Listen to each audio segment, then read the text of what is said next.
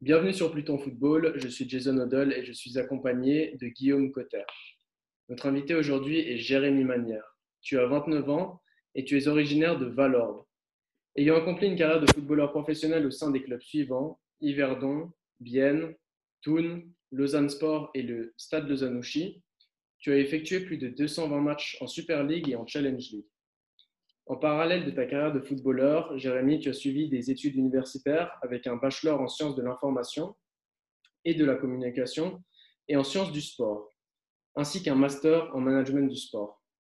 Tu as obtenu le prix de Swiss Sport Managers 2020 du meilleur mémoire de master de l'Institut des sciences du sport à l'UNIL.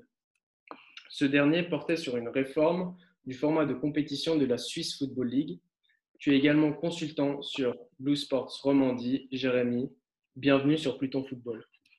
Merci les gars, merci pour l'invitation. Ça fait plaisir d'être avec vous. Plaisir partagé. Euh, pour commencer cette, cette, discussion, je voulais revenir euh, sur, euh, sur bah, pendant notre processus en fait, de préparation d'aujourd'hui, de, parmi les informations qu'on avait entre nos mains, un élément qui nous a vraiment frappé, c'est quand tu as parlé des leçons que tu as tirées d'échecs, donc du document de pré-interview, tu as mentionné le fait que tu ferais moins confiance aux gens, notamment dans le football. Quel a été l'élément déclencheur à cela?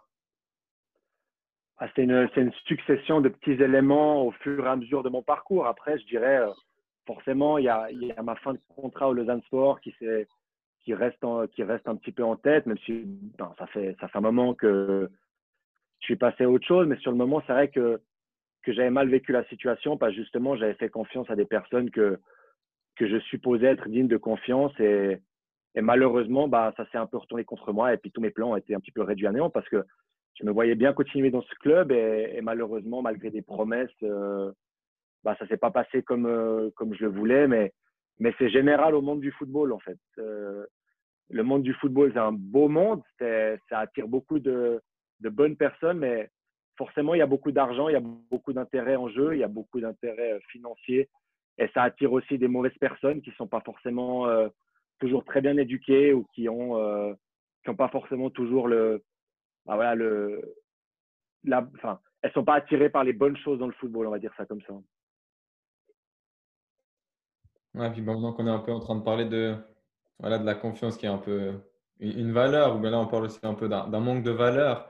Quelles sont pour toi trois valeurs qui, ouais, trois valeurs les plus importantes pour toi en, en tant qu'homme euh, je dirais le respect, l'humilité et puis le, le, travail. Je dirais que dans les relations qu'on a avec, euh, avec les personnes autour de nous, c'est ces trois euh, fondements qui font que on peut construire des relations puis avoir du plaisir à rencontrer des gens et puis à, à tisser justement des, des, relations. Après, tout dépend le contexte, hein, mais moi, je pense que c'est trois valeurs qui sont relativement importantes en général et qui, qui sont importantes aussi pour moi et puis pour ma famille. Tu as parlé, je voulais revenir sur un mot euh, qui, qui me frappe, c'est que tu as parlé de bonne éducation juste avant. Pour toi, en tant que footballeur et de devenir la personne que tu es aujourd'hui, qu'est-ce que c'est une bonne éducation? En tant que footballeur ou en tant qu'être humain, euh, tout simplement? Ça va ensemble, alors partons sur l'être sur le, sur humain.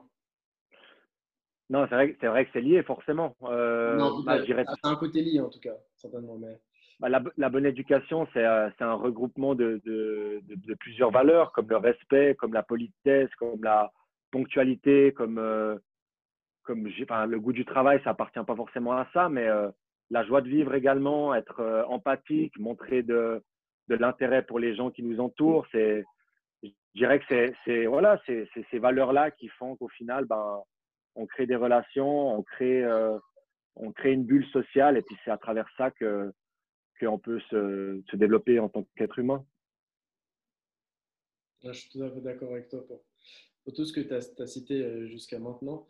Euh, je pense qu'il y a quelque chose quand, quand, on pense à toi et on s'intéresse à ton parcours, quelque chose qui, qui, qui doit nous frapper, c'est le fait que tu as été sportif au plus haut niveau et en même temps que tu as réussi à avoir tous ces diplômes. Donc, tu as réussi à mêler études et le sport, ta passion. Euh, je voulais revenir plus en détail là-dessus et te demander quel a été véritablement le déclic pour toi de faire ces études ou bien plutôt de les reprendre. Ouais, c'est plutôt de les reprendre parce que je les avais mis de côté. J'ai commencé, assez jeune en pro, à 17 ans. J'ai signé mon premier contrat professionnel peu avant mes 18 ans, ce qui fait que À ce moment-là, j'étais même en équipe nationale. Donc, j'avais vraiment la vision de, de, tout me focaliser sur le sport, sur ma carrière, parce que bah, j'étais en droit de rêver, entre guillemets, tout se passait bien, pro à 17, 18 ans, équipe nationale, je voyais grand. Et puis, et puis à ce moment-là, dans, dans, ma vie, ben, je, venais de finir mon, mon gymnase et avec l'accord de mes parents, j'ai décidé de me focaliser sur le foot. Et c'est vrai que pendant quelques années, j'ai mis ça de côté. Et finalement, bah, l'élément déclencheur, c'était en 2013, je dirais, quand j'étais à Bienne en Challenge League, où euh, j'étais redescendu d'une ligue parce qu'à Toul, justement, j'avais pas eu beaucoup de temps de jeu. Euh, je jouais à Bienne, justement, en Challenge League pour avoir un peu plus de temps de jeu, ce que j'ai eu. Mais j'avais beaucoup de temps libre, en fait. Euh, on s'entraînait une fois par jour, de temps en temps, une fois par semaine, c'était doublé, les mardis ou les mercredis. Mais malgré tout, l'après-midi, je rentrais à la maison, euh, je faisais une sieste, je me calais devant ma PlayStation et puis oui, c'était cool, je m'amusais bien. J'invitais mes potes de l'équipe, on faisait des FIFA, enfin voilà, comme, comme un jeune de, de 20, j'avais quel âge? 22, 23 ans à l'époque. Enfin, il n'y a pas de honte à ça, simplement. Euh, au bout d'un moment, ça m'a un petit peu saoulé. J'avais envie de faire quelque chose d'autre, d'occuper un petit peu plus intelligemment mon temps libre, de meubler et puis de, ouais, de meubler un petit peu mon cerveau aussi parce que je ne veux pas dire que quand on fait que du foot, on met son, cerveau sous off, mais j'ai besoin de me développer aussi en tant qu'être humain et pas seulement en tant que footballeur. Donc, euh, je, me suis, euh, je me suis renseigné par rapport à des études. Et le deuxième élément déclencheur, c'est le fait de, de, mettre, euh, bah avec ma femme, ma femme actuelle, en fait, je l'ai rencontrée à plus ou moins à cette période-là. Et on a beaucoup échangé sur le sujet. Elle, faisait des études de droit à cette époque-là. Et elle, elle m'a vraiment vivement recommandé et conseillé de, reprendre des études, de voir si ça me plaisait, de voir déjà si c'était conciliable avec mon emploi du temps de footballeur. Et il s'est avéré au final que, ben, bah, c'était complètement conciliable. Donc, euh, c'était une réflexion euh, double. C'était une réflexion avec ma copine, qui est devenue ma femme, et également du fait que ben, l'après-midi, j'avais trop de temps libre et puis je, me, je commençais à me faire chier parce que ça faisait 4-5 ans que, que j'étais focalisé que sur ma carrière et, et j'avais besoin de, faire, de vivre quelque chose d'autre, en fait. Voilà. Et maintenant, du coup, avec du recul, bon, je n'ai pas envie de dire si tu regrettes, mais vu que, tu, comme tu l'as dit, c'est conciliable, est-ce que tu aurais pu aussi ben, tout simplement pas arrêter tes études et puis euh, continuer euh, ben, en même temps que ta carrière?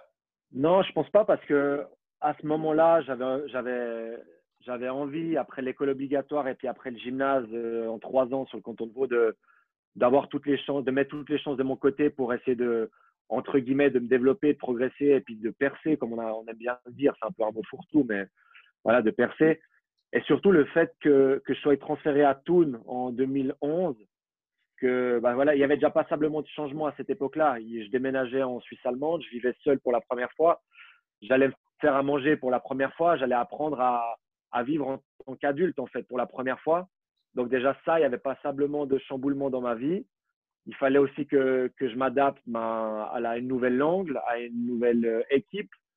Surtout que j'ai intégré Toon d'abord avec les moins de 21. Euh, c'était prévu que j'intègre la première équipe assez rapidement, mais voilà, c'était c'était prévu que je fasse ça étape par étape. Donc, euh, en plus du fait que ben, c'était une nouvelle langue, je parlais pas encore suisse-allemand à l'époque, ni allemand. Ça aurait été impossible d'aller étudier à, Berne. À Berne, c'était l'université la plus proche de Thun à ce, moment-là. Enfin, ça l'est toujours d'ailleurs mais j'aurais pas pu suivre des, cours universitaires en allemand ou en anglais parce que mon niveau linguistique me me l'aurait pas permis. Donc euh, à cette époque-là, non, ça n'aurait pas été possible. À Bienne, tout était possible en fait parce que ben il y avait l'université de Neuchâtel qui était à 30 minutes de la maison. Il y avait des, des cursus qui me plaisaient, euh, la communication et puis le sport. Et au final, ben j'avais aucune excuse. Il y avait tout qui était réuni pour euh, pour en tout cas tester dans un premier temps. Et puis, ben, justement, voilà, toi, tu l'as dit, tu as arrêté les études en accord avec tes parents et surtout parce que c'était, voilà, tu arrivais justement dans le monde pro. Mais aujourd'hui, il y a beaucoup de jeunes qui arrêtent euh, les études, donc même avant d'être pro, qui veulent se consacrer au football, euh, voilà, pour donner le maximum de, de chances de réussir. Qu'en penses-tu ça? Est-ce que c'est pas, c'est pas risqué quand même d'arrêter sans, sans, vrai diplôme? Ouais, moi je trouve ça très risqué. Et, et, au fil de ma carrière, bon après quand j'étais plus jeune, non, mais euh, on va dire les 4-5 dernières années, quand j'avais peut-être un rôle plus important au sein de mes équipes, j'essayais peut-être de sensibiliser certains jeunes joueurs de mon équipe par rapport à ça, justement, parce que euh, certains, ils n'ont même pas fini l'école obligatoire, qu'ils arrêtent et puis, et puis ils se consacrent à leur carrière alors qu'ils sont moins de 21 dans un club roman ou peu importe, mais c'est hyper risqué et surtout, c'est un peu de la fainéantise, j'ai l'impression, parce que maintenant, il y a des aménagements qui sont faits quand même pour qu'on soit sportif d'élite et puis, enfin, jeune sportif d'élite et qu'on suive une formation à côté. Alors, les, on va dire les joueurs qui veulent faire un apprentissage des métiers manuels où il faut bosser de 7, 8 à, à 15 heures, 16 heures, c'est plus compliqué. Et ça, je connais un petit peu moins bien, donc je ne vais pas forcément l'évoquer. Par contre, ceux qui veulent suivre des études, je ne sais pas, des études de commerce ou un gymnase ou des choses comme ça, euh, moi, j'ai pu bénéficier d'aménagements avec le gymnase de Auguste Picard à Lausanne. Il y avait des classes spéciales pour sportifs et puis artistes d'élite. Il y avait les mêmes à Beaulieu en diplôme à cette, à cette époque-là. Et je pense qu'elles existent encore, en fait. Donc, ces aménagements existent encore. Donc, euh, moi, j'essaye vraiment, enfin, j'essayais vraiment de sensibiliser les plus jeunes par rapport à cette thématique parce que même si on est fort en moins de 21 à Sion, à Lausanne, à Servette, à Bâle, à Libé, ça veut rien dire. Ça veut, ça veut rien dire parce qu'il y aura toujours plus fort que soi. Et même, et même c'est, un plus. Ça fait du bien. Tu peux trouver un équilibre. Tu peux, euh, voilà, te, comme j'ai déjà dit, te développer en tant que, que personne, en tant qu'être humain. Et, et tant que tu n'es pas à un certain niveau, que tu joues pas la Ligue des Champions bien l'Europa League et que tu n'as pas deux matchs par semaine, je pense et j'estime que c'est possible, c'est conciliable des études en fait. Avant, tu as parlé de deux euh, cursus qui t'intéressaient vraiment c'était le sport et la communication. Est-ce que tu peux nous en dire plus un peu sur ton, sur ton quotidien à ce moment-là? Est-ce qu'il y a d'autres sujets aussi en dehors du football qui t'intéressaient? J'en mentionne un, c'est peut-être ça ne te parle pas du tout, le développement personnel. Euh, ça peut correspondre à des lectures aussi que, que tu fais. Je ne sais pas si tu lis beaucoup, mais je voulais en savoir un peu plus là-dessus. Alors, je lis, c'est marrant en fait. Moi, je, je, lis peu. Par contre, le seul moment où je lis, c'est sur la plage en vacances. Euh, Là, ma femme, elle en a marre de moi parce que tout l'après-midi, je lui parle pas et je l'écoute même pas quand elle me parle. Parce que quand je suis, quand je suis, euh, quand je suis captivé par mes lectures, bah je, je, me fais une petite bulle et puis j'adore ça. Et puis je passe toute l'après-midi sur la plage à bronzer avec mon livre. Quoi. Donc ça, c'est mon kiff. Mais par contre, dans mon quotidien, en Suisse, je lis peu. Honnêtement, je lis peu. ce que je lis, c'est beaucoup des biographies. J'aime beaucoup les biographies de, les biographies de sportifs, euh, les autobiographies également. Il y a certaines autobiographies que j'ai lues. J'ai lu récemment euh, celle de Shaquille O'Neal, j'ai lu euh, Stephen Curry également, j'ai lu Griezmann, j'ai lu, qu'est-ce que j'ai lu? J'aime beaucoup le basket et la NBA, donc j'ai beaucoup lu des biographies de basketteurs. J'ai lu aussi celle de Guardiola parce que c'est parce qu'il m'inspire aussi. et j'aime beaucoup aussi, bah ça c'est un peu cliché de dire ça, mais j'aime beaucoup les, les, les, polars, les thrillers un petit peu, les romans policiers. Et ça, ça, c'est mon kiff. C'est ma maman qui m'a transmis ça euh, depuis tout petit. Donc voilà, ça, c'est un peu les lectures que, que j'ai quand je lis, quand j'ai le temps de lire, on va dire ça comme ça. Euh, sinon, euh, ben voilà, le développement personnel, je trouve que c'est un thème qui est assez, qui est assez récent. Au moment où j'ai repris des. comme ça pour lancer, mais après, c'est vrai que si ça, si ça te parle moins, peut-être pas. Au moment, au moment où j'ai repris mes études, ben voilà, c'était la communication. J'adorais écrire, j'adorais euh, tous les métiers de la com dans, son, dans le sens euh, large. Et puis le sport, bah oui, forcément, moi j'ai fait beaucoup de sport très, enfin, tout petit. Mes parents, ils m'ont inscrit à tout plein de, dans tout plein de clubs dans mon village à Valorbe. J'ai fait partie du, du ski club Valorbe, du tennis club Valorbe. J'ai fait de l'athlétisme, j'ai fait bah, forcément du foot. Et au final, c'est cette vision polysportive qui a fait que ben, j'adore le sport en général, quoi. J'adore le sport en général. Là, j'ai arrêté ma carrière, mais je reprends, dans la mesure du possible, je reprends le tennis. Je me réjouis de skier aussi. Donc, c'est pour ça qu'à ce moment-là, je me suis dirigé vers des études de sport parce que euh, j'avais aussi dans un coin de ma tête, pourquoi pas devenir prof de sport ou, quelque chose comme ça. Donc, euh, c'est pour ça que je me suis orienté vers ces deux filières. Pour rebondir sur, sur ma question, euh, je voulais te demander, parce que tu as, voilà, as, mentionné Pep Guardiola, Stéphane Curry, des sportifs aussi connus, mais dans, dans, un autre domaine que le football. Est-ce que, parmi toutes ces lectures, est-ce que tu arriverais à nous citer un ou deux éléments qui vraiment t'inspirent? Euh, bah, Si on reprend par exemple la biographie de. Si on reprend par exemple la. Pardon?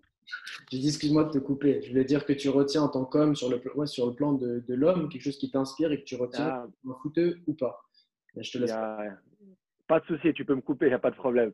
Euh, bah, par, exemple, par exemple, si on prend l'exemple de, de, la biographie de Stephen Curry, euh, ce qui m'a beaucoup inspiré, c'est le fait que ben, là, on le connaît actuellement, c'est une superstar euh, mondiale, c'est marketing, c'est quelqu'un qui, est, ben, voilà, qui est au top. Euh, c'est peut-être, moi je pense, même le meilleur shooter à trois points de l'histoire du basket. Et quand il, était, quand il avait 16-17 ans, euh, toutes les facs ne euh, le voulaient pas en fait. Il était trop petit, il était trop frêle, il était trop pas assez dur entre guillemets au duel. Et, malgré son talent dans le ball handling, dans le, dans le shoot, bah, personne ne le voulait. Et, et finalement, bah, il a continué à aller taper à la porte des, des facs. Et, finalement, ben, maintenant, c'est un All-Star, c'est un joueur qui a gagné euh, trois ou trois titres. je dis peut-être des conneries maintenant. C'est un, un mec qui sera Hall of Fame. Et puis, c'est voilà, un mec qui part, je ne vais pas dire de tout en bas parce qu'il a un talent, inné et puis c'est un, un génie du basket. Mais à 16, 17, 18 ans, personne ne le voulait. Et finalement, ben, c'est un des meilleurs meneurs en NBA actuellement. Quoi. Donc voilà, ça c'est, enfin, c'est un exemple très concret, mais pour dire, ça m'a inspiré. Je me suis pas vraiment reconnu en lui parce que enfin, c'est, c'est, il a fait du basket, c'est une superstar mondiale. Enfin, il n'y a rien à comparer. Mais pour dire à 16, 17, 18 ans, c'est pas forcément les plus forts qui percent. Quoi. Donc, euh, donc voilà. Moi, j'aimerais justement rester là maintenant qu'on parle de, personnes qui, qui t'inspirent. Donc, ça, si j'ai bien compris, c'est un peu plus euh, récemment. Mais toi, plus jeune, est-ce que tu as eu vraiment des, des gens qui t'ont inspiré ou même, même pourquoi pas un mentor? Bah les, je crois qu'on est, jeune, qu'on est enfant, dans le cercle familial, on s'inspire de ses parents. Donc, ouais, c'est les premières personnes qui m'ont inspiré, c'est mes parents, qui m'ont transmis, euh, je, l'estime, une bonne éducation, voilà, comme, transmis des valeurs comme on l'a déjà évoqué, de la politesse, le respect, l'humilité, des choses comme ça, le travail aussi beaucoup. Donc, ouais, mes premiers exemples, c'est mes parents, c'est toujours mes exemples d'ailleurs. Euh, donc, euh, ça, c'est, on va dire ça comme ça. Euh, après, pour le football, euh, plus précisément, je suis à moitié français, donc à la maison, on regardait beaucoup les chaînes françaises à la télé. Le foot français, on suivait beaucoup. Donc euh, moi, on a vécu avec les exploits de Zinedine Zidane dans le cadre familial. Donc mes parents, mon frère, on a toujours admiré Zinedine Zidane, l'équipe de France également. Et plus, enfin, plus récemment, non, mais durant ma carrière, comme je jouais beaucoup 6 ou surtout défenseur central sur la deuxième partie de ma carrière. J'aimais beaucoup Thiago Silva et ça, c'est plus, plus dans le style de jeu euh, que j'essayais de, de m'inspirer de lui, mais toute proportion gardée là encore. Mais euh, c'est un joueur, euh, son style de jeu me parlait et, je, ouais, j'essayais de, de l'imiter, de le copier à mon, à mon petit niveau. Puis pour justement rester là, donc là, ouais, c'est vrai que c'est des joueurs que tu as vus, mais peut-être des joueurs que tu as côtoyés. surtout, je pense, quand tu démarres en pro, est-ce qu'il y a eu vraiment un joueur qui, a, qui a été vraiment important pour toi, qui ouais, auquel tu t'es identifié, qui t'a aidé aussi euh, dans tes débuts? Est-ce que tu as, tu as un joueur Ou bien de ta carrière aussi, il y a quelqu'un que tu as côtoyé et qui vraiment t'a marqué? Je pense Guillaume Mais, honnêtement, il y en a beaucoup. Hein. Il y a beaucoup de. Je pense qu'au fil d'une carrière, on s'inspire un petit peu de tous les coéquipiers qu'on a. Euh, alors forcément, on ne prend pas les mauvais côtés, mais mais on essaye un petit peu de s'inspirer, de prendre des petites touches, comme on prend des petites touches de tous les entraîneurs qu'on a en fait. Il y a des entraîneurs qu'on a aimés, il y a des entraîneurs qu'on n'a pas aimés, mais malgré malgré le fait que certains on n'ait pas trop aimé, il y a peut-être deux trois éléments qu'on prend. Et c'est pareil pour les coéquipiers. Euh, certains c'est des énormes travailleurs. On se dit ah bah lui il est tous les jours à 7 heures du matin en salle de muscu. Bah, peut-être qu'il faudrait que je mette le réveil un petit peu plus tôt demain matin et puis que je fasse comme lui ou des choses comme ça. Là, maintenant, il n'y a, y a, a pas un nom particulier qui me vient, mais, mais ça, c'est sûr. On s'inspire de lui, on s'inspire d'un autre coéquipier qui est, euh, j'en sais rien, qui a un super dribble. Ben voilà, lui, il met son corps comme ça, donc voilà, on va essayer ça comme ça.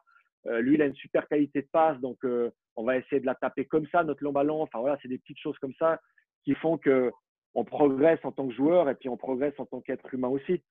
Mais là, maintenant, quand j'y repense un petit peu, euh, j'ai joué avec beaucoup de, joueurs qui ont fait des belles carrières, qui ont joué un petit peu à l'étranger, qui ont joué même en équipe suisse. Et moi, ce qui m'a marqué souvent, c'est que c'est bah, souvent les plus humbles, en fait. Euh, je prends l'exemple, par exemple, de, Xavier Marguera que j'ai côtoyé au LS. Pour ceux qui Xavier Marguera, pardon? Je dis un conseil pour les jeunes, pour ceux qui nous écoutent. Ouais, mais c'est vrai. Il y, a pas, il, y a, y a, de tout. Hein. Il y a aussi des joueurs qui ont, qui ont, fait une super carrière, qui sont des divas. Mais, mais moi, les, à mon, à mon, je vais pas dire mon petit niveau, mais au niveau auquel j'ai joué, j'ai joué avec des, des joueurs, comme j'ai dit, qui ont fait des belles carrières, comme Xavier Marguera, qui a joué au FCZ, qui a joué en Espagne à Osasuna, qui a joué en équipe nationale. Et, et c'est quelqu'un, il n'y a pas plus simple que lui. c'est le contact, il est facile avec lui. Il est, il est drôle, il est respectueux, il est humble. Tu peux parler de tout. Et puis, et malgré le fait que au LS, quand j'arrive en 2016, on n'est que des jeunes, on a notre carrière devant nous. Et lui, c'est un peu un des seuls avec Walter Pandiani à avoir sa carrière entre guillemets un petit peu derrière. Et, malgré tout, ben, ils se font dans le collectif et puis et il aide tout le monde en fait. Et il joue un rôle de leader, même si il y a plusieurs types de leaders. C'est pas un mec qui va crier, c'est pas un mec qui va, euh, c'est pas un mec qui va, euh, je sais pas, euh, s'imposer, parler de lui tout le temps. Par contre, il aura toujours un petit mot à chacun et puis il aura, il sera facile d'accès surtout pour pour tous les joueurs de l'effectif, même pour les jeunes de 18 ans. Et ça, ça m'a montré justement qu'il avait une, bah, on peut très bien faire une belle carrière en étant super humble, super respectueux, super simple. Il y a un autre exemple dans ce cas-là, ça, ça, me fait penser parce qu'on vient de la même région, autant que Xavier que, que moi, et puis justement Alain Rochat, c'est l'autre euh, exemple que je voulais évoquer. Alain Rochat, il a joué très longtemps, bah, il a joué à Rennes euh, en Ligue 1, il a joué à Zurich, il a joué à IB, donc des top clubs en, Suisse. Euh, et malgré tout, bah, c'est quelqu'un de très simple, c'est quelqu'un de très respectueux, très sympa, qui a une belle vie de famille, qui, est, qui, nous a invités même les joueurs chez lui à faire des barbecues. Enfin, c'est un mec qui a, qui a, entre guillemets, accompli plus que la plupart des joueurs euh, de l'équipe au moment où on jouait ensemble, mais il ne leur faisait pas du tout ressentir ça. Il était tout simple et puis il, était, euh, il avait son rôle de leader, de joueur expérimenté à jouer et il l'a très bien fait. Ouais, non, je trouve important de, de, parler de ça. C'est vrai que je trouve que c'est aussi une valeur importante, l'humilité, et de vraiment le mettre en avant. C'est vrai que même des fois, on voit des, des gens qui sont un peu. Qui, en manquent, qui manquent un peu d'humilité, alors que finalement, ils ont, n'ont pas fait grand-chose, ils n'ont pas encore réussi. Et, je trouve ça important de, vraiment mettre en avant hein, cette humilité. C'est ça, c'est ça. Bah, eux, les, deux joueurs que j'ai évoqués, je pourrais en citer plein d'autres, mais, mais c'est des joueurs vraiment qui, qui m'ont marqué par rapport à ça parce qu'ils ont une carrière euh, plus, plus étoffée que la mienne, entre guillemets, mais, euh, mais ils m'ont jamais fait ressentir dans nos contacts au quotidien que qu'ils étaient mieux que moi, qu'ils étaient plus intéressants que moi, qu'ils étaient euh, plus fort que moi ou quoi, peu importe quoi. C'était des gens très bien, très simples et, et, ça, ça résume bien le fait que, ben voilà, comme j'ai dit, on peut faire une belle carrière en, étant, en restant humble. Ouais. Tu as dit plein de choses qui sont vraiment importantes là. Avant, tu as parlé d'entraîneur. Justement, je voulais encore rebondir là-dessus, mais avec mon, l'emploi du mot rebondir toutes les deux phrases. Mais je voulais rebondir donc sur, sur, ce, sur cette notion-là. Tu as parlé des, des entraîneurs. Euh, je voulais te demander qui était l'entraîneur qui t'a le plus marqué dans ta carrière. Et euh, bah, à la suite de cette question, en quoi est-ce que cet entraîneur-là t'a marqué? Est-ce qu'il t'a inspiré? Est-ce qu'il t'a appris aussi en fait sur le, plan de l'homme, mais aussi sur le plan du, sportif? Quelque chose. Euh, celui, celui qui m'a le plus marqué, c'est Fabio Celestini, Celestini pardon, que j'ai eu au, au Lausanne Sport, qui est actuellement entraîneur au FC Lucerne. Euh, tout, simplement parce qu'il impose déjà le respect par sa carrière de joueur, il a un certain charisme, il a été capitaine de l'Olympique de Marseille. Donc, déjà, ça pour nous, bah, pour moi, à moitié français, mon père était fan de l'OM, enfin, il est fan de l'OM. Euh, en tant que roman, on, guette un petit peu ce que nos voisins français font par rapport au foot. On a toujours un petit, un œil sur la Ligue 1 ou sur le Canal Football Club ou peu importe. Et, ça, forcément, ça parle. Quoi. Capitaine de l'OM, il a été capitaine au Vélodrome devant 60 000 personnes. Il n'y a même pas besoin de le décrire. C'est exceptionnel. C'est, génial. Donc déjà là, ça impose le respect. Et surtout, ce qui m'a marqué, lui, c'est, la philosophie de jeu qu'il nous a transmis parce que j'avais jamais connu, euh, avant mon arrivée au LS en 2016, un coach qui, est aussi pointilleux sur les détails, mais surtout qui donne une vraie philosophie, une vraie identité à son équipe. C'est-à-dire, il voulait, il prenait le jeu, mais c'est bien beau de prendre le jeu parce qu'à l'heure actuelle, j'ai envie de dire que tous les coachs disent on prend le jeu, on veut jouer au foot. Euh, nous, on aime jouer. Mais en vrai, comment ça se concrétise le week-end sur le terrain, c'est pas toujours le cas. Et lui, c'était euh, poussé à l'extrême. Lui, c'était euh, sortir depuis derrière, ah ben, un ballon au sol. En fonction du pressing de l'adversaire, s'il y a quatre joueurs, tu ressors comme ça. S'il y a cinq joueurs, tu ressors comme ça. S'il y a six joueurs, le gardien, ben, le gardien fait monter l'équipe tout plein de petits détails, tout plein de petits codes. Il a tout codifié et il nous a vraiment transmis euh, ces gènes-là. Ça a pris du temps, c'était pas parfait, de loin pas. On a fait, quand on essayait de sortir des fois le ballon en zone 1, ben, ça a débouché sur des petites boulettes, sur des buts de gag, sur des, des erreurs de débutants. Mais lui, il allait au-delà de ça. Il disait, ben, je suis fier de ce que vous avez fait, ce que vous avez essayé. Je me rappelle, une fois, on a perdu 7-2 à Young Boys sur leur synthétique. Alors après, c'est un peu extrême hein, comme, euh, comme discours d'après-match, mais il nous avait dit, on a perdu 7-2, mais j'en ai rien à foutre. Je suis fier de, des principes qu'on a mis en place. Je suis fier de vous. Vous avez joué avec courage. On a fait des erreurs bêtes, oui, mais vous avez vraiment essayé d'appliquer ce qu'on a travaillé depuis des mois. Et ça, ça m'a marqué. Donc, euh, ouais, c'est cette philosophie de jeu qu'il qui, qui, a vraiment donné à son équipe. J'aime beaucoup comment tu parles de lui et la, la passion qui se dégage. C'est vraiment. Ah, c'est ça. Je n'ai pas parlé de la passion, mais, mais ça va de soi, en fait. C'est quelqu'un qui, qui respire foot, qui, qui parle foot, qui. Bah voilà, c'est sa vie, c'est son quotidien depuis qu'il est tout petit. Après sa carrière, il a très vite euh, switché sur le métier d'entraîneur et il n'y a, y a, pas beaucoup. enfin, c'est un vrai passionné, quoi. Il s'inspire beaucoup de ce qui se fait en Italie, en Espagne. C'est des vrais pays de foot, c'est un peu plus qu'en Suisse, malheureusement. Mais, euh, non, c'est comme, comme tu l'as dit, c'est la passion qui, qui, domine quand on parle de lui. Ouais. Pour revenir un peu sur ta, sur ta carrière, de nouveau, un, autre moment marquant, c'est la blessure que tu as subie euh, il y a quelques années. Euh, je vais en fait avec Guillaume te demander comment est-ce que tu as pu surmonter euh, cet obstacle qui a été certainement un des plus difficiles. Est-ce que tu peux nous en dire un petit peu plus là-dessus? Ouais, je pense que ça c'était ben oui, c'était le moment le plus difficile de ma carrière, encore plus maintenant parce que c'est ce qui a précipité l'arrêt de ma carrière. Donc, donc forcément, oui, ça a été compliqué. Là, par contre, ben, pas, je suis passé entre guillemets à autre chose dans le sens où mon genou est, encore en bon état pour une personne sédentaire. Je peux encore faire du sport, pas comme un footballeur pro, mais ça me permet de vivre normalement et je touche du bois. J'espère que ça sera le cas encore très longtemps. Mais c'est vrai qu'au moment où ça arrive en 2018, c'est très compliqué à gérer parce que ben, c'est peut-être le moment où je joue mon meilleur football. L'équipe tourne bien, on fait des bons résultats. Je crois qu'on est en Super League. Je crois qu'on est dans, une bonne spirale. Et puis surtout, en tant que j'ai dans l'équipe, j'ai un rôle important, un rôle de leader. Je suis parmi les trois capitaines euh, du coach. Euh, il me fait, je sens que le coach, le staff a une vraie confiance en moi et je, sens le, je suis libéré sur le terrain. Quoi. Je me sens bien, tout se passe bien. Euh, et puis surtout, à ce moment-là, c'est 2018, 9, j'ai 26 ans et j'ai des perspectives, entre guillemets, pour être peut-être accéder à un plus grand club.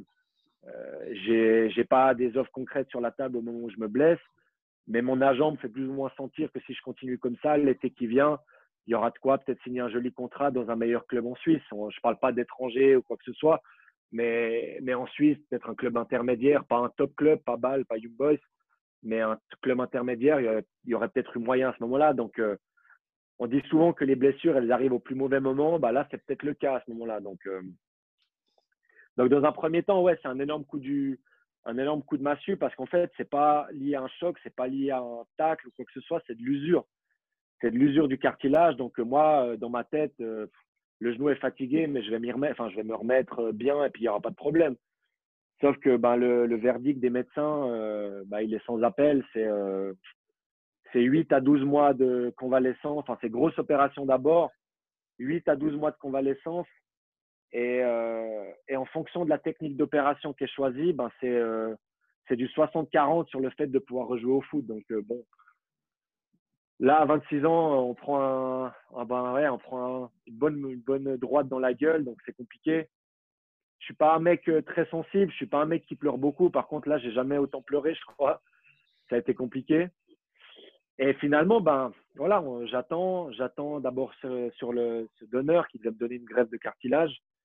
J'attends d'abord trois ou quatre mois juste pour ça. Donc tous les matins, je me pointe à l'entraînement. Je bah, je participe pas aux entraînements de l'équipe. Je vais en muscu pour essayer de prendre de l'avance, de muscler mes cuisses, enfin ma cuisse, euh, en prévision de l'opération pour euh, gagner entre guillemets du temps pour la rééducation. Donc pendant quatre mois, bah, je fais que de l'entraînement euh, de quadriceps, disque, disque jambier. En avril 2018, je me fais opérer.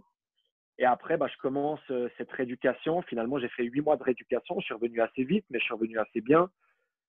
Et j'ai réussi à, surmonter ça forcément avec mes proches, avec mes coéquipiers d'abord.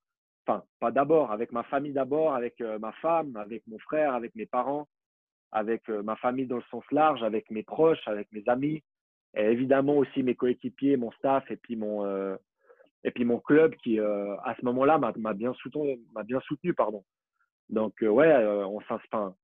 On pioche un petit peu de l'énergie autour des gens qui ne, autour de, des gens qui, t'entourent et puis et puis on se met au boulot tout simplement. On se réfugie dans le travail et puis et là j'ai jamais autant bossé de ma vie quoi.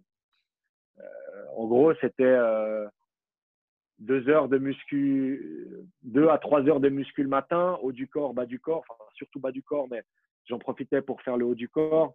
Ensuite, c'était une heure sur la table de, physio avec les différents physios.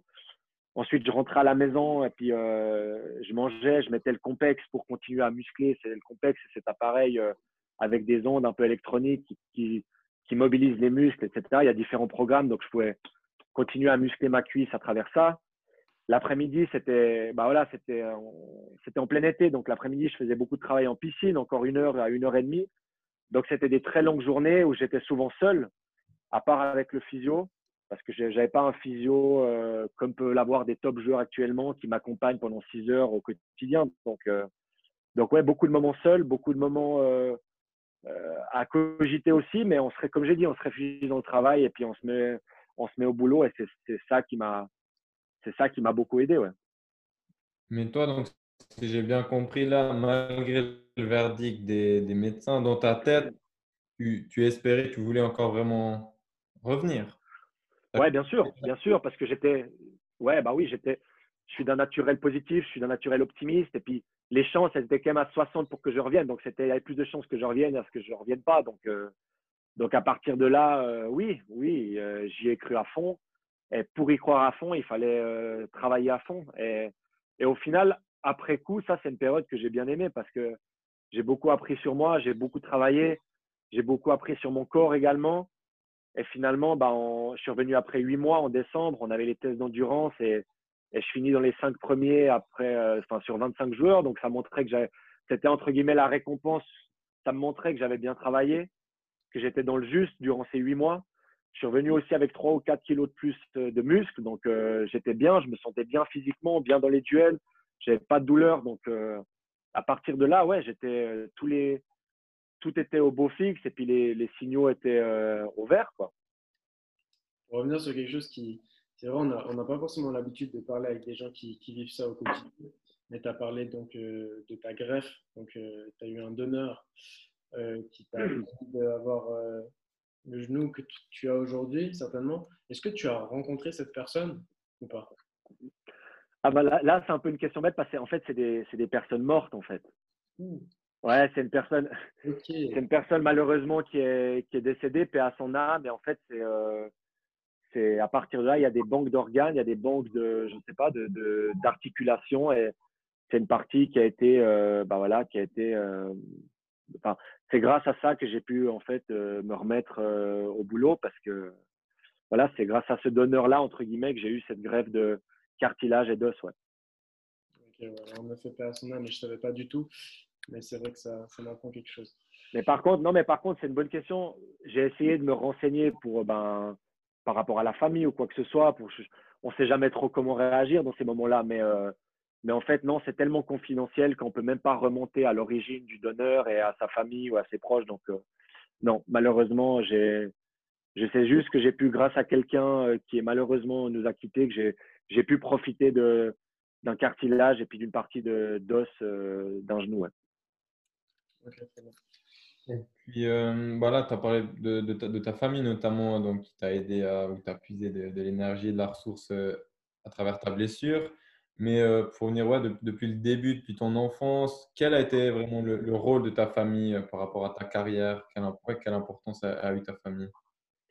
Ah, Un rôle euh, super important. Je pense que tous les, tous les footballeurs ou presque pourront le confirmer. C'est primordial de pouvoir compter sur, sur le cercle familial, sur le soutien des parents, surtout quand on est jeune, parce que je n'imagine même pas le nombre de kilomètres qu'ils ont dû faire pour moi, pour me suivre, pour m'amener aux entraînements, pour euh, me ramener euh, après le boulot des entraînements. Euh, je préfère pas savoir aussi combien d'argent ils ont dépensé pour le matériel, pour les chaussures de foot, parce qu'à 13-14 ans, on adore avoir les nouvelles Nike, surtout les nouvelles Vapor qui étaient super chères à l'époque.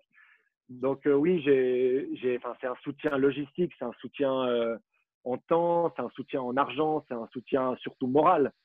Parce que, que mes parents, ils m'ont beaucoup aidé euh, bah, d'abord dans l'éducation et puis ils m'ont surtout euh, motivé, poussé à donner le meilleur de moi-même. Et puis, euh, c'est beaucoup grâce à eux au final que qu'on que, signe finalement un premier contrat professionnel. Parce que à 17-18 ans, honnêtement, j'étais encore un bébé, j'étais encore un gamin.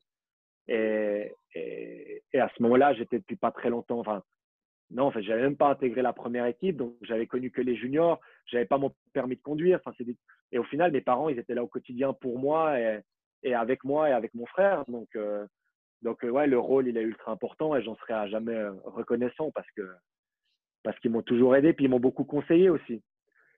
Mon papa a joué au foot jusqu'en plus ou moins en première ligue, l'équivalent de la première ligue actuelle. Donc, il connaît très bien le foot, c'est un passionné aussi. Ma maman, elle s'y intéressait aussi par la force des choses. Elle avait des frères aussi qui, jouaient. Elle s'y intéressait par rapport à mon papa, qu'elle allait voir jouer sur le terrain à l'époque. Et, euh, non, ils m'ont beaucoup conseillé, ils m'ont, aidé à faire les bons choix. Euh, et puis surtout, bah, mon papa, par exemple, après les matchs, où je, lui suis très reconnaissant, c'est qu'il a été, il était toujours mesuré dans ses commentaires d'après-match, dans ses feedbacks. Il était, quand je jouais bien, il me disait jamais que c'était exceptionnel. Et quand je jouais mal, il me disait jamais que c'était catastrophique. Et ça, au final, je pense que c'est la bonne posture à, adopter en tant que parent parce que ben, il m'a évité de, de, de, me croire plus beau que ce que j'étais, de me croire plus fort que ce que j'étais. Après, quand on est adolescent, on a forcément des phases où on, où on prend un petit peu la grosse tête, mais c'est resté plus ou moins dans, les, dans des proportions convenables. Et, et à l'inverse aussi, il m'a jamais. Euh, il y a beaucoup de parents à l'heure actuelle qui sont très durs avec leurs enfants parce qu'ils veulent à tout prix qu'ils réussissent. Et puis, et ça instaure une certaine pression qui est néfaste. Bah, à l'inverse, il a jamais été comme ça, mon papa. Il a jamais, euh, il m'a jamais insulté, il m'a jamais dit que que j'étais nul, que jamais j'y arriverais. Enfin, et ça, bah voilà, c'est beaucoup grâce à lui euh, euh, que j'ai que j'ai gardé une certaine ligne de conduite dans ma progression. Tu dis qu'à 17, 18 ans, tu étais encore un, bébé. Je ne sais plus si c'est bien ça le mot que tu as employé. Mais ouais.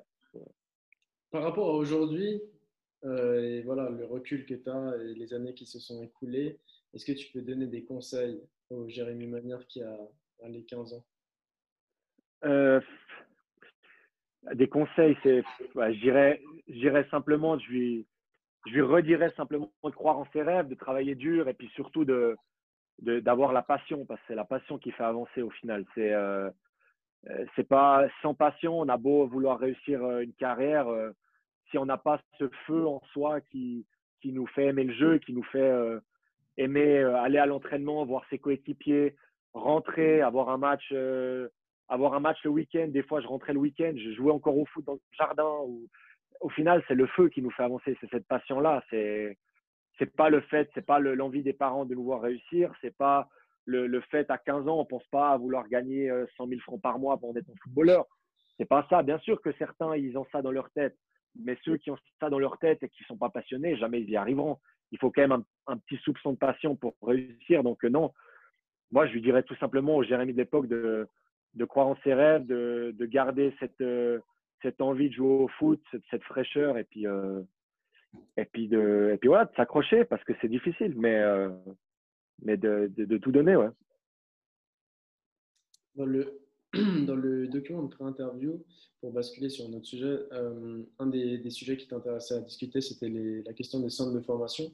Une tendance qu'on voit euh, euh, ben, se, dessiner ces dernières années, c'est qu'il y a beaucoup de jeunes joueurs qui partent à l'étranger, alors que statistiquement, on voit bien que les jeunes joueurs, enfin les joueurs de l'équipe suisse actuelle, ont tous réussi en Suisse, actuelle, hein, je dis bien, avant de partir à l'étranger euh, par la suite. Je crois qu'il y a seulement deux joueurs, si on peut les citer, qui ont réussi à s'imposer à l'étranger. Euh, c'est Yon Juru et euh, Diego Benalio, si je prononce correctement. Donc voilà, qu'est-ce que tu en penses de ça? Et ton avis et comment est-ce que tu conseillerais les jeunes par rapport à ça? Parce que évidemment, je pense que c'est un choix difficile quand tu as la possibilité d'aller dans un grand, un grand club à l'étranger, de, bah, de de refuser cette, cette opportunité-là, c'est toujours difficile pour rester dans un club plus petit chez soi, entre guillemets, si on peut appeler ça comme ça. Bah, tout d'abord, je dirais que pour moi, la formation des jeunes en Suisse, elle est bonne. Ce qui fait que on croit toujours que l'herbe est plus verte ailleurs, mais ce n'est pas forcément le cas. Euh, je pense qu'en Suisse, on forme vraiment bien les jeunes joueurs. c'est vraiment pas là qu'il y a un problème. il y a des très bons formateurs, il y a un système de diplôme qui est, qui est, qui est organisé, qui est, qui est, établi et qui, a fait ses preuves aussi.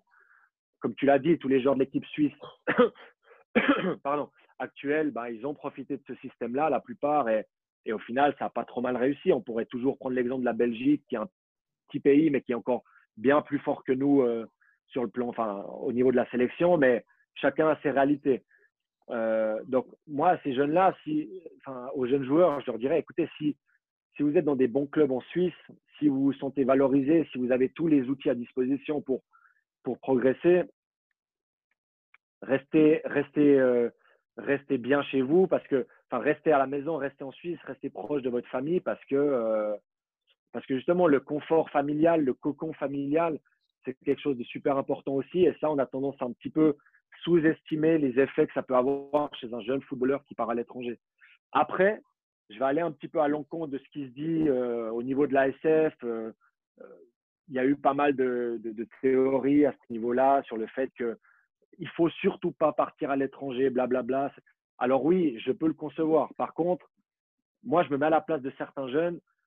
À 15, 16, 17 ans, j'étais bon, mais je n'étais pas un top joueur sur le plan national. Donc, j'ai jamais eu des offres de top club étrangers.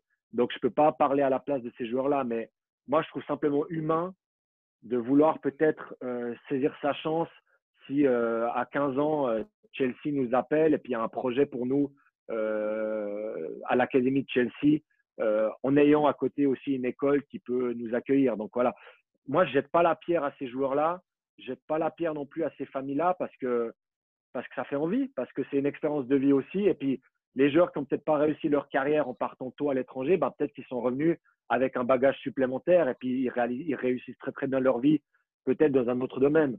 Donc moi, je serais peut-être pas euh, pas aussi euh, catégorique que certains formateurs en Suisse, que certains dirigeants en Suisse par rapport au fait de partir à l'étranger. Euh, je connais aussi des joueurs, des proches, des amis qui ont eu l'occasion de partir à l'étranger, qui ne sont pas forcément partis. Certains sont partis, oui, d'autres pas. Et après coup, ils se disent oh, bah, finalement, j'aurais peut-être dû tenter le coup parce que euh, alors oui, j'ai peut-être réussi une carrière, mais peut-être j'aurais peut-être réussi encore mieux ou, peu importe. Je ne vais pas les citer, mais ça existe. J'en ai plein des exemples comme ça. Donc, euh, il y a vraiment, je dirais, chacun son chemin. Euh, on, a tous, on a tous nos différences, on a tous des contextes familiales différents. On est tous issus de clubs et de structures de formation différentes aussi. Donc, donc non, enfin, voilà, comme je dis, les deux, les deux possibilités, franchement, sont, sont, sont envisageables selon le, contexte.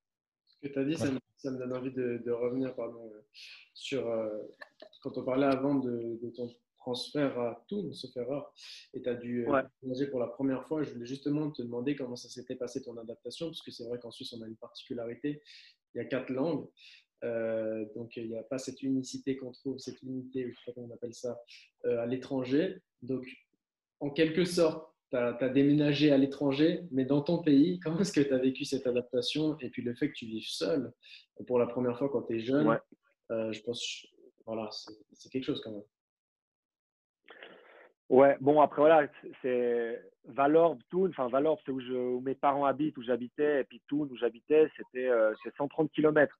Donc, euh, c'est plus ou moins, allez, en une heure et demie, j'étais chez mes parents, donc c'était pas non plus la fin du monde. Mais je dois aussi être honnête, les, premiers, les premières semaines, les premières semaines, elles ont été difficiles. Elles ont été difficiles parce que ben, j'étais habitué à jouer en Challenge League avec Yverdon. On était tombé malheureusement l'année précédente. Euh, j'intègre tout d'abord les moins de 21 de Toul en première ligue. Il faut de nouveau prouver. Il faut leur montrer que, ben, en plus, moi, j'avais signé ben, un contrat professionnel à Toul. Et moi, j'arrive dans, dans, une équipe moins de 21. De loin pas, euh, tous les joueurs en avaient un contrat professionnel. Donc, déjà là, je ne veux pas dire qu'il y avait des jalousies, mais ils te regardent peut-être différemment. Tu ne parles pas la langue, euh, ils se demandent qui t'es. Tu peux pas vraiment. Je parlais l'allemand de l'école, tu vois, le, enfin, vous voyez, le, bon, le bon allemand. Donc, euh, euh, on, on, sait qu'en sortant du gymnase, notre niveau, les romans, souvent, il est limité. Donc, je ne pouvais pas vraiment non plus créer des super liens avec mes coéquipiers dans un premier temps. Et puis surtout, il y a tout ce qu'il y avait à côté. Comme vous l'avez dit, ben, vivre seul, se faire à manger seul, faire son ménage, payer ses factures. Euh, c'est plein de petits trucs au début qui sont difficiles parce que, je pense que je ne suis, pas, suis pas trop con. Par contre, il y a plein de trucs que j'avais jamais fait et puis bah, que je devais, apprendre la vie en fait.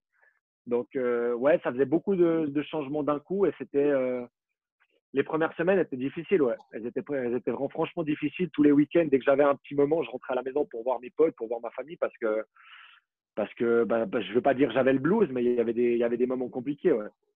En fait, là, tu as parlé de nouveau d'une intégration dans un groupe. As dit, voilà, tu étais un des, un, des, un des, seuls jeunes qui avait un contrat professionnel. On te regardait d'une certaine manière.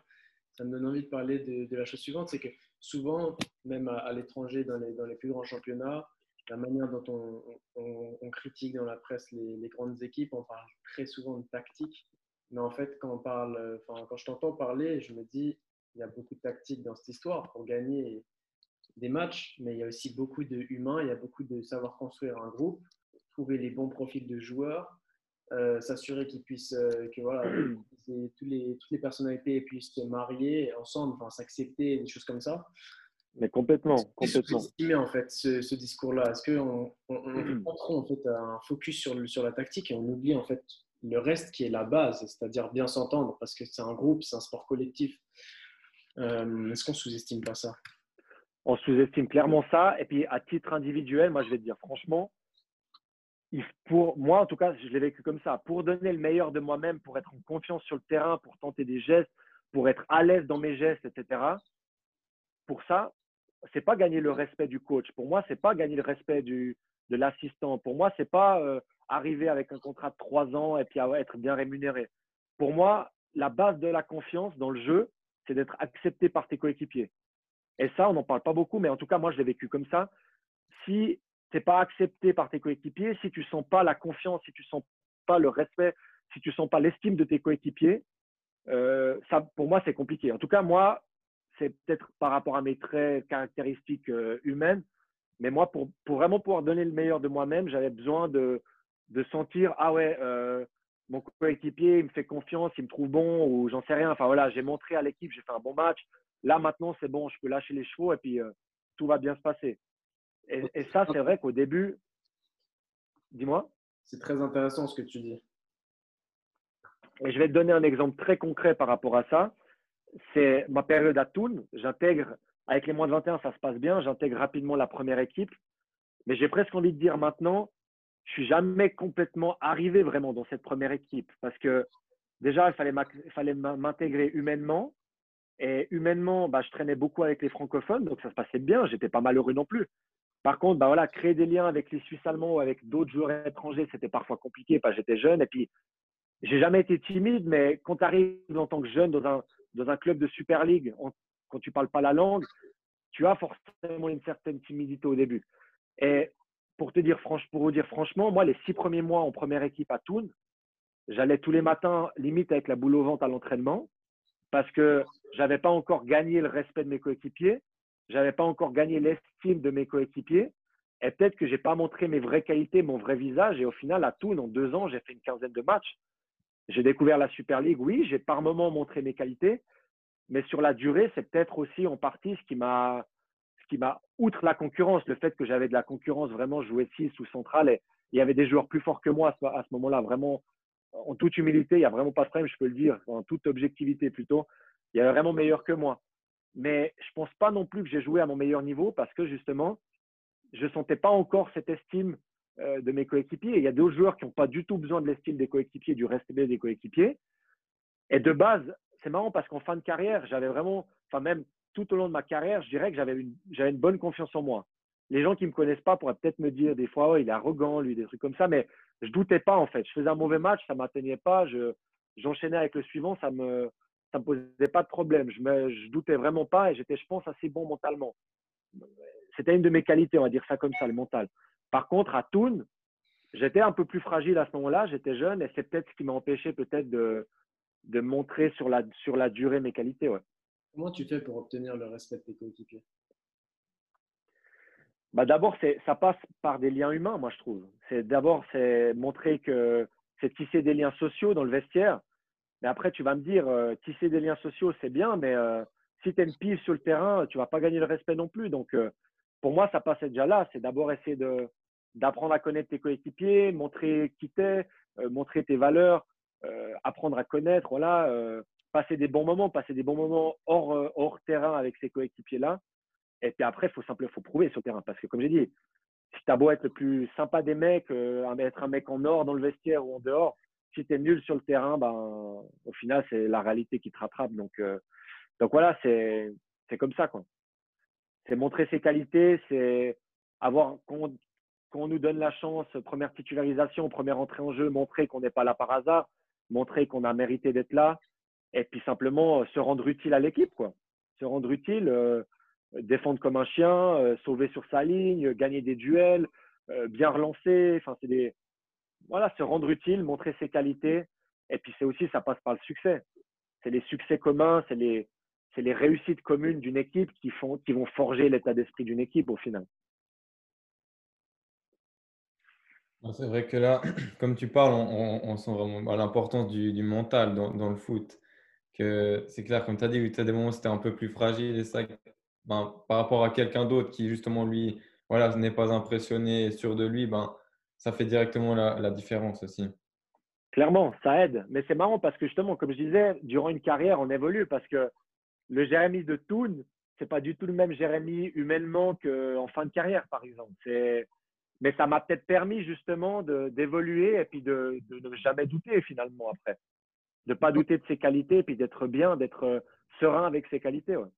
Maintenant que tu as du recul un peu, c'est quoi la différence entre le Jérémy de Toon et le Jérémy de fin de carrière?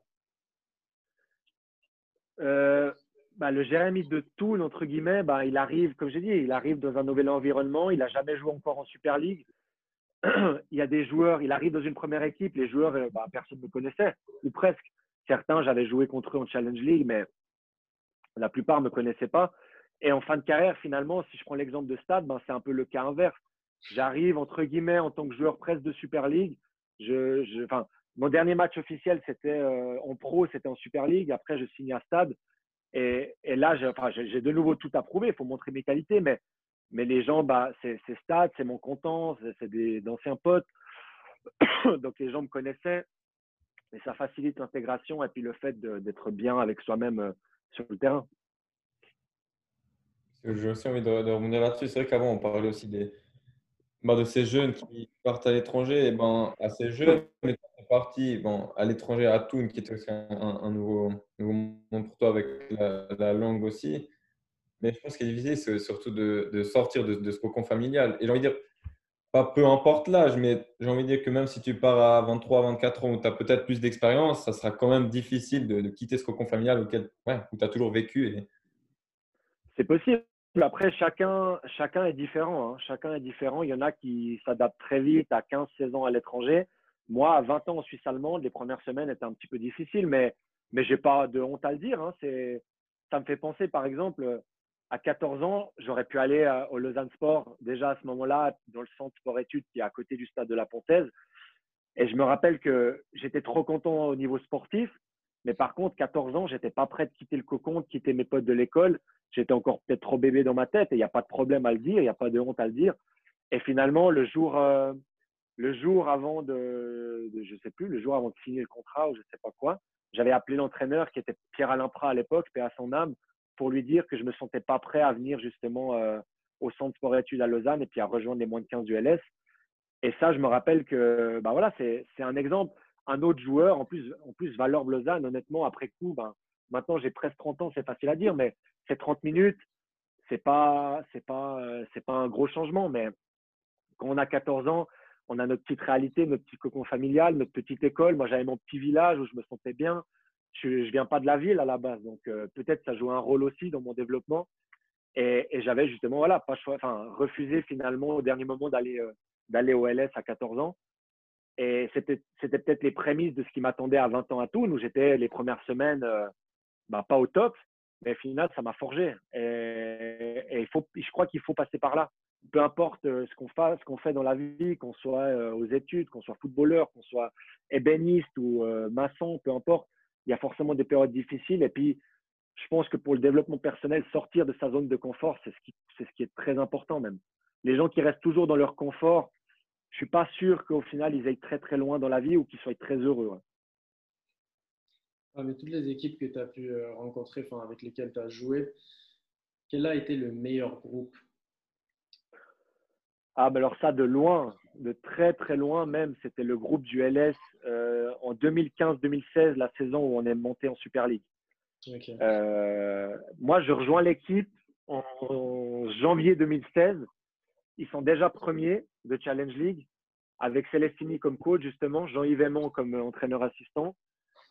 Et, en fait, le projet à ce moment-là du LS, c'est de se baser en fait sur sa formation, sur son identité vaudoise et sur les talents du cru, en fait. Ce qui fait que sur 25 joueurs, il y a, allez, 15, 20 vaudois et 5 joueurs qui viennent un petit peu soit d'ailleurs en Suisse ou étrangers. Et sur les 15, 20 vaudois, on a presque tous moins de 25 ans on s'est presque tous côtoyés en 15, 16, 17 ou moins de 18 ans. Et on se connaît tous d'une certaine façon euh, déjà de l'époque. Donc en gros, le groupe, ben, forcément, il s'est déjà créé. les six premiers mois, ils ont tout gagné ou presque. Ils étaient premiers. Le groupe était, ah, était déjà exceptionnel. Et moi, j'ai rejoint justement un groupe qui était euh, exceptionnel. C'était euh, c'était une bande de potes. quoi. C'était c'était pas le monde professionnel. C'est un peu dur ce que je dis ça, mais dans le monde pro, tu n'as jamais 20 potes dans une équipe tu as, tes 4-5 potes avec qui tu t'entends très bien, que tu vois en dehors. Tu as, les autres, euh, les autres avec qui tu as des contacts cordiaux, que tu t'entends bien. Et certains, ben, par affinité, tu les calcules pas trop, mais c'est partout comme ça, dans tous les groupes. Là, c'est l'inverse. Là, c'est tout le monde se mélange, tout le monde voit tout le monde, tout le monde parle avec tout le monde, tout le monde rigole avec tout le monde. Les résultats, ça aide hein, forcément, mais, euh, mais c'était une année exceptionnelle. C'est euh, ouais, c'est bah, je suis nostalgique quand j'y pense parce que parce c'était. Euh, bah, en fait, c'était un groupe, euh, je sais pas, c'est une bande de potes qui joue en cinquième ligue, mais là, en fait, euh, bah non, c'était une bande de potes qui, qui, joue, qui joue en Challenge League et qui monte en Super League. Le seul, la seule différence, c'est qu'on n'avait pas toujours les caisses de bière à la fin des matchs dans le vestiaire. Ouais, envie de dire, tu dis que les, c'est le résultat qui amène à ça, mais j'ai aussi peut-être envie de dire dans l'autre sens, c'est aussi ça qui, amène les résultats et de mettre en avant vraiment l'importance de, de l'esprit d'équipe, de la cohésion de groupe. Et je pense exact la différence. Exact. C'est des choses qui vont, bah, qui ça va l'un avec l'autre. Et au final, il faut encore se rappeler, cette année-là, il y a beaucoup de matchs qu'on a gagnés dans les dernières minutes ou dans le dernier quart d'heure. Je ne me rappelle plus exactement des stats. Mais au final, ce, ce supplément d'âme, ben, on l'avait justement grâce à cette ambiance extraordinaire qu'on avait dans ce vestiaire, qu'on a créé euh, dans notre vie au quotidien, de nos interactions sociales entre nous tu peux, tu peux nous raconter ton, ton plus beau souvenir dans ta carrière? Bah, C'est ça, justement. Franchement, c'est cette montée. non, alors à titre personnel, c'est forcément le premier match en pro à 17 ans, c'est spécial. Yverdon, Yverdon Toon, 26 avril 2008. Euh, Je me rappelle la date exacte. ça, c'est forcément spécial parce que c'est tous les sacrifices, tous les efforts qui payent, entre guillemets. Après le premier contrat pro, ben, c'est aussi, ça va, ben, ça va avec, ça va avec. Donc, on va dire que c'est aussi important. Et il y a mon, il y ma première apparition en Super League aussi. Ça me fait penser, on revient à la période de Toul, justement. À ce moment-là, j'ai 20 ans. Et je me rappelle, comme j'ai dit, là, là, les gens vont croire, en fait, je suis insensible, mais là, je, je, pleure très, très rarement. Et là, je me rappelle que je suis rentré chez moi après le match, c'était le soir, et puis euh, j'ai versé une petite larme parce que j'avais vécu des trois semaines difficiles euh, dans mon adaptation à Toon. Et puis là, finalement, premier match en Super League contre Servette, euh, début d'année 2012. Et là, putain, je me suis dit, bon, dans ma voiture, euh, personne ne me voit, tu peux, tu laisser couler une petite larme. Et je dis, OK, là, les sacrifices et le travail, ils ont entre guillemets payé. Donc voilà, ça, c'est des bons moments. Et puis sinon, à titre collectif, parce que le foot, c'est collectif et c'est ce qui reste au-dessus de tout, bah, c'est cette promotion en 2015-2016 en Super League avec, euh, avec le LS parce que le LS, c'est un club spécial pour moi, parce que j'y allais depuis tout petit avec mon père. Euh, j'allais voir les finales de coupe aussi au Vangdorf, à Berne, souvent. Euh, j'étais un habitué de la tribune sud, et puis en plus de ça, bah, c'est avec tous mes potes, euh, donc quelque chose de ouf. Et je me rappelle qu'on avait été déjà sacré en avril. Et, le dernier mois de compétition, c'était roue libre. Tous les matchs, on les perdait parce que on faisait la fête trois fois par semaine, mais le, staff avait entre guillemets autorisé ça. Alors oui, ils n'avaient peut-être pas autorisé le fait qu'on perde 5 à 1 à la maladie contre Samax. C'était un peu exagéré parfois, mais disons que on avait vraiment très très très très bien fêté ce titre. Et est-ce que tu aujourd'hui, si tu peux nous répondre, euh, ben, qu'est-ce que le, football t'a apporté en tant qu'homme par rapport au Jérémy qui est aujourd'hui? Bah, il m'a apporté d'abord beaucoup d'amis, beaucoup de, connaissances exceptionnelles. Que, enfin, voilà, j'ai rencontré beaucoup de personnes exceptionnelles durant ma carrière, durant ma trajectoire, durant mon, durant mon parcours en tant que junior également. Je me suis fait des potes à vie, à plus ou moins toutes les étapes de ma carrière. Certains potes que j'ai rencontrés à 14 ans, je les côtoie encore, et puis d'autres que j'ai rencontrés 10 ans plus tard, c'est toujours des bons amis à moi. Donc voilà, beaucoup de belles rencontres. Beaucoup de, j'ai rencontré beaucoup de cultures différentes aussi. J'ai joué avec passablement de joueurs étrangers, j'ai adoré ça. J'ai joué avec beaucoup de Sud-Américains, avec beaucoup d'Argentins, beaucoup d'Uruguayens aussi. Avec, euh, j'ai joué avec un Costaricien qui s'appelle Yeltsin Tereda, avec qui je suis encore en contact, qui a joué la Coupe du Monde, euh, qui a joué deux Coupes du Monde même. J'ai joué avec euh, Tai Taiwo, Nigérian. J'ai joué avec un Panaméen, Gabriel Torres.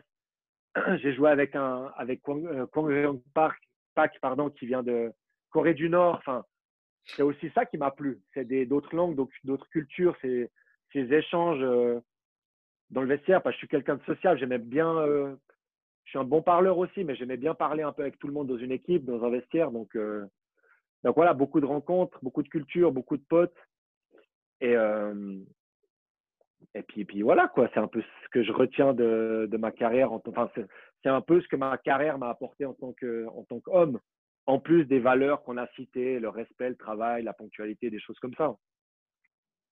Bon, je pense, après cette belle et riche carrière, euh, ces derniers mois, euh, tu as gagné un prix, hein, comme je l'ai dit euh, durant l'ouverture de, cette discussion. félicitations encore. Merci. donc la thématique, je crois, de ton, de ton mémoire, c'était, enfin je crois, plutôt la thématique de ton mémoire, c'était la réforme du championnat de Super League. C'est un sujet qui a du format de compétition, ouais. De compétition. C'est, un, sujet qui a fait euh, pas mal de débats il y a quelques mois, sauf erreur, parce qu'il était en question de savoir, il était question pardon, de savoir si quelque chose allait changer ou non. Pourquoi est-ce que tu as choisi ce sujet? Est-ce que tu peux nous en dire un peu plus? Euh, c'est marrant, ça part en fait d'une réflexion euh, commune que j'ai eue avec passablement de coéquipiers quand je jouais encore en fait. Et on se disait, putain, ces deux, je suis un peu mal poli, j'enchaîne les putains là, mais c'est pas grave. On est entre nous, c'est pas grave. Et je disais justement que ces deux championnats à 10 équipes où on joue quatre fois contre la même équipe en, en 8 mois, 9 mois, enfin je sais pas exactement, c'est un peu ces confrontations qui sont redondantes, qui se répètent, c'est un peu, on était un petit peu saoulé des fois, voilà, en tant que joueur. Un joli témoignage, hein. joli hein? témoignage de ce qui se passe derrière. Hein. Ouais, ouais. On était un petit peu saoulé et, euh, je voyais aussi que, bah c'est parti d'une réflexion surtout en particulier avec Alexandre Pache, un de mes meilleurs potes, avec qui j'ai joué justement au LS. Et c'est lui qui m'a un petit peu soufflé le. Il savait que j'étudiais, il savait que je devais choisir un thème pour mon mémoire.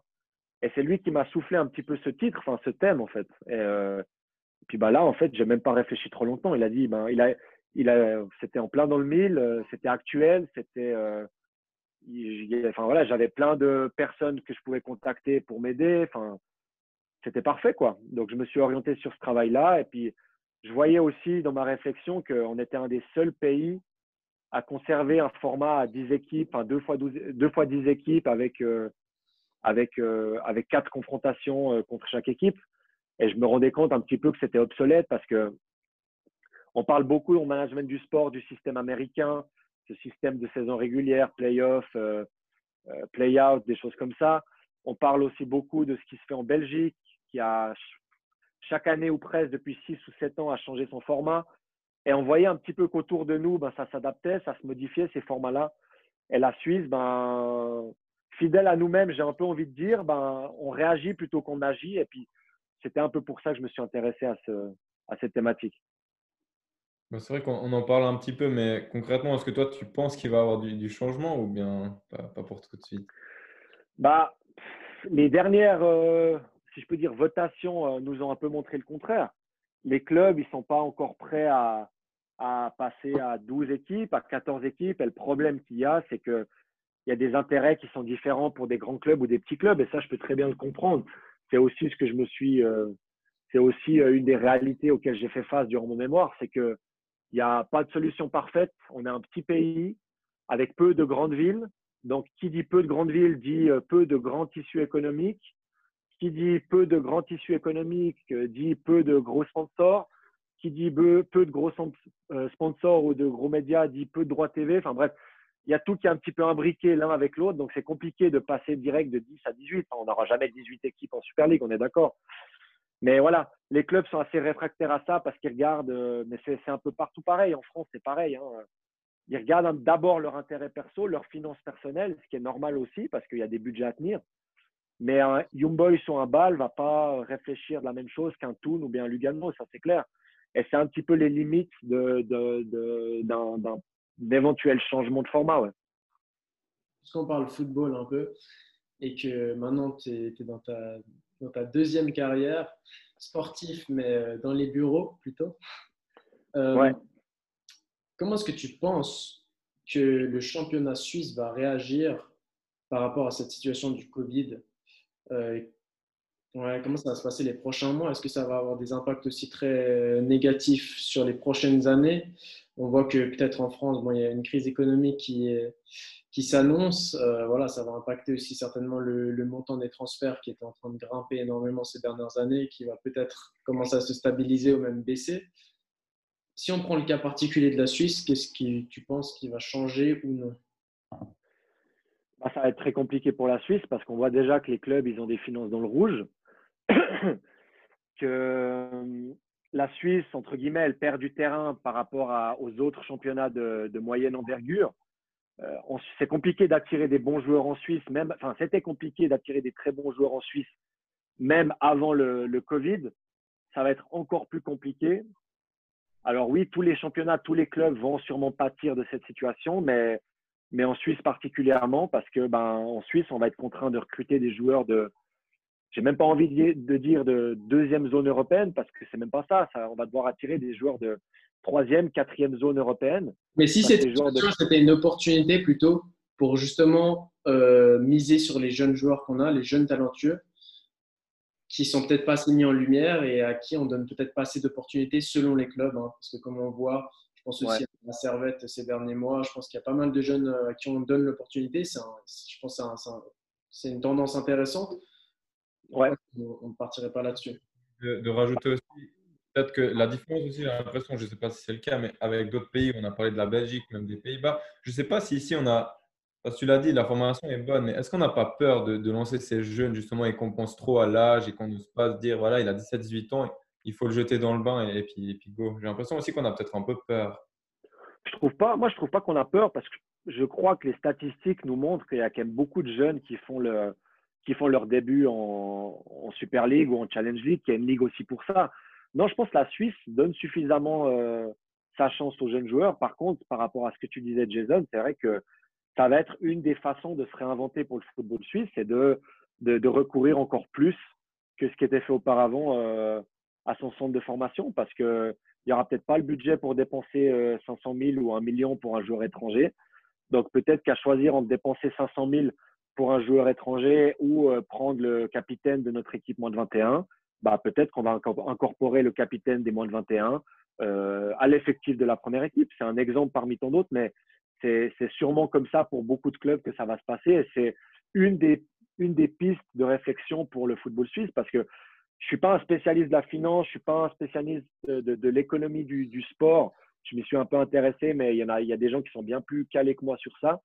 Mais la Suisse, euh, c'est compliqué financièrement. La Suisse a peu de budget alloué au transfert.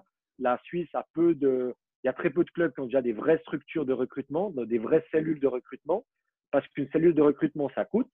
Donc, ce n'est pas maintenant qu'elles vont être créées, ces cellules de recrutement-là. Donc, le travail en amont pour aller chercher des pépites dans des championnats euh, de, de, seconde ou de troisième zone, ça va être compliqué de mettre ça en place. Donc, ça passera peut-être, comme, euh, bah, comme tu l'as justement dit, Guillaume, c'est de, d'incorporer encore plus de jeunes joueurs euh, aux effectifs de Super League et forcément challenging, même si en challenging, il y a déjà énormément de jeunes joueurs qui, qui jouent. Hein. Peut-être un, mal pour un bien, justement.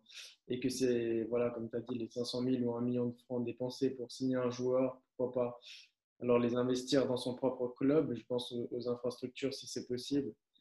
Par exemple, ouais. Dans les prochaines, prochaines années, qui sait peut-être avec cette tendance-là, si elle se confirme vraiment, Euh, pourquoi pas avoir des clubs suisses qui s'enrichissent grâce à ça, grâce à leurs jeunes qui vont partir à l'étranger.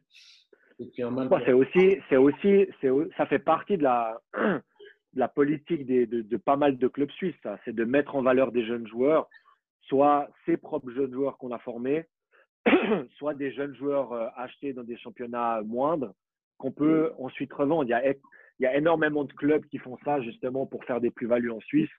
Euh, et c'est déjà, déjà le cas à l'heure actuelle, mais par contre, euh, effectivement, au lieu d'acheter un jeune Nigérian peut-être 400 000 à son club d'origine à, Lagos ou à euh, Abuja, ben peut-être qu'on va tenter de mettre en valeur 100 jeunes joueurs qu'on a formés en Suisse euh, pour ensuite faire une. J'ai même même pas envie de dire une plus-value parce qu'on l'a pas acheté ce joueur-là. Par contre, on a investi de l'argent. Ça serait plus un retour sur investissement, mais c'est déjà ce qui se fait maintenant.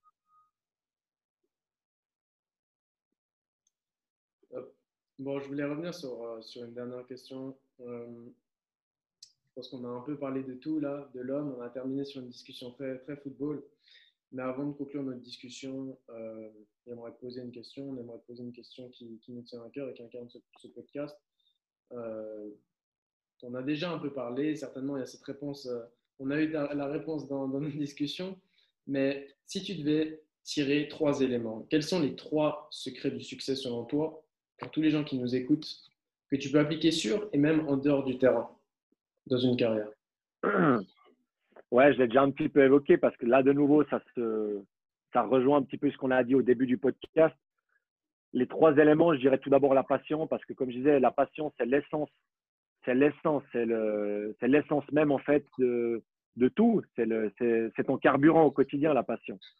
Donc, euh, donc voilà, la passion, je dirais le, le travail parce qu'il faut pas qu'on on va pas récolter les fruits en, claquant des doigts. Donc euh, forcément, il faut bosser. Il y a certains qui ont plus de facilité que d'autres qui très rapidement vont récolter les fruits de leur labeur et d'autres qui, qui vont devoir travailler des années avant d'avoir ce qu'ils veulent, mais finalement obtiendront ce qu'ils veulent. Donc euh, ouais, passion, travail et puis euh, et puis respect. Respect parce que le respect, ça, ça, ça englobe, c'est un mot fourre-tout un peu, mais ça, ça englobe beaucoup de, beaucoup de valeurs aussi, mais je dirais le respect au sens large dans, ces interactions sociales, dans, euh, dans bah, tout simplement au quotidien, avec euh, le respect qu'on montre vis-à-vis des gens qui nous entourent, qui nous aident, que, l'on côtoie dans le travail, que l'on côtoie durant les études, enfin peu importe, mais ouais, passion, euh, travail et puis respect, ouais je vais juste encore ajouter une dernière question que, que j'aimerais quand même te demander. C'est est-ce que toi, aujourd'hui, est-ce que tu as des regrets dans, ta carrière en dehors, de ta, en dehors, je pense, de ta, de ta grande blessure qui a marqué ta carrière. Bon, après, un, mais, enfin, un regret. Euh, non, je suis, je suis content de mon parcours, je suis fier de mon parcours. Il y a énormément de jeunes qui, qui aimeraient faire ce métier et puis qui qui qui, qui, qui réussiront pas malheureusement. Enfin, la pyramide elle est dure quoi, elle est stricte. Donc il y en a beaucoup au départ, peu à l'arrivée, même à au petit niveau entre guillemets. Je parle pas de la Champions League ou des grands championnats européens, mais même pour la Super League ou même la Challenge League, il y a beaucoup de joueurs qui rêveraient de jouer en Challenge League, mais qui vont jamais y arriver. Donc non, je suis content de mon parcours, je suis fier de ce que j'ai accompli. Après forcément. Euh, on, aurait pu faire des choses mieux, des choses moins bien. Euh, c'est pas un regret, mais disons que ma blessure intervient un peu au mauvais moment parce que je pense que j'aurais pu m'installer durablement en Super League et finir peut-être ma carrière à ce niveau-là. Euh, je suis conscient de mes qualités, je suis assez lucide, j'aurais pas pu jouer. Ou alors ça m'étonne, on ne sait jamais, hein, mais ça m'étonnerait vraiment que ça m'aurait vraiment étonné que j'accède un jour au, top championnat qui font rêver tout le monde, etc. Je pense pas que j'avais les qualités pour ça. Par contre, m'installer durablement en Super League, faire, euh, je ne sais pas, euh, une 7, 7, 8 ans en Super League euh, et finir ma carrière à 35 ans à ce niveau-là, ça aurait peut-être peut-être été dans mes cordes parce que je, pense qu'en fin, de, en fin de carrière, j'avais les, les, qualités qu'il fallait. Mais à l'inverse, il y a beaucoup de voilà, il y a beaucoup de joueurs à la base qui, qui étaient plus forts que moi et qui n'ont qui ont pas réussi de carrière. Et il y a d'autres. Euh, enfin voilà, c'est faut voir ça un petit peu dans les deux sens. Voilà, on va dire ça comme ça. Ok, bon, parfait. Ben, je pense qu'on va pouvoir euh, terminer là. Euh, bah, à l'adresse de tous ceux qui nous écoutent, n'hésitez pas à liker, à partager, à commenter, à donner vos feedbacks, Euh, c'est comme ça qu'on va avancer, qu'on va progresser. Et puis, ben, toi, Jérémy, ben, ça a été vraiment un plaisir de t'avoir avec nous ici euh, aujourd'hui. On te remercie d'avoir partagé euh, ton histoire. Et puis, ben, on te souhaite le meilleur pour la, pour la suite, plein de succès dans ta, dans ta nouvelle carrière. Et puis, on se dit à bientôt. Prends soin de toi. Merci les gars, j'ai passé un super moment. Et puis, félicitations pour ce projet. C'est cool. Vraiment un beau petit projet. Podcast, il n'y en a pas beaucoup en Suisse. Et ça contribue au développement aussi du, du football et du sport dans notre pays. Donc, c'est bien. Ça fait plaisir. Et puis, euh, je me réjouis de vous écouter. Ça fait plaisir d'entendre tout ça. On se revoit bientôt. Ciao. Ciao, ciao. Ciao.